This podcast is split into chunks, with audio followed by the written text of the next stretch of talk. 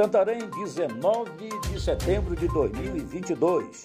Aqui é Oswaldo de Andrade, direto da redação do jornal O Impacto. Confira comigo as notícias que são destaque na página do seu jornal O Impacto. São Raimundo garante mais três pontos na rodada da segunda divisão paraense 2022. Time Alvinegro de Santarém, mais uma rodada, conquistou os três pontos na competição. Domingo, dia 18, a bola rolou para São Raimundo e Grêmio Carajás, no estádio Begozão, em Benevides. A terceira fase do campeonato paraense, a segundinha, garantiu ampliação para o Pantera Negra no grupo B. Os gols foram marcados por Luan Parede 2 e Alex 1. A partida terminou em 3 a 2 para a equipe santarena. Na próxima rodada, o São Raimundo jogará quarta-feira às 9h30 da manhã no estádio Bainão, na capital paraense, contra o Santa Rosa. Empresário, proprietário de compra de ouro de Itaituba, é preso em Blitz, em São Paulo. A Polícia Militar prendeu no domingo, dia 18, o empresário de mineração Dirceu Santos Frederico Sobrinho, presidente da Associação Nacional do Ouro, durante uma blitz de rotina em Moema, na zona sul da cidade de São Paulo. Dirceu tem forte atuação no setor mineral na região oeste do Pará, inclusive possui loja de compra e venda de ouro em Itaituba. A ordem de prisão temporária de cinco dias partiu da Justiça Federal em Rondônia, num processo sigiloso que apura a extração ilegal de ouro em terras indígenas na Amazônia.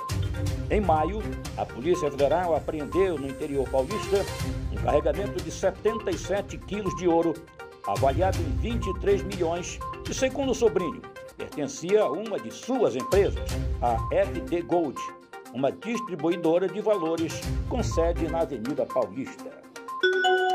Boto Tucuxi celebrou a tradição destilando cores e criatividade no Festival dos Botos.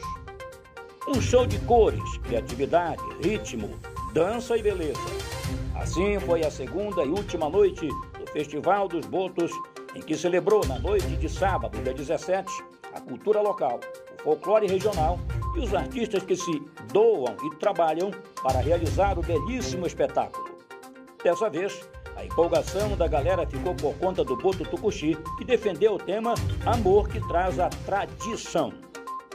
Com o objetivo de alcançar o adversário rosa em número de títulos, o Tucuxi levou ao Lago dos Botos mais de 500 brincantes dentre itens e corpo coreográfico. Atualmente, o Boto Cor-de-Rosa é o campeão com 11 títulos e o Tucuxi com 10. Em 1 hora e 57 minutos de apresentação, o compromisso com a fé, religiosidade, meio ambiente e tradição desfilou em forma de arte sob o comando do presidente do Grupo Sociocultural Boto Tucuxi, Toninho Araújo.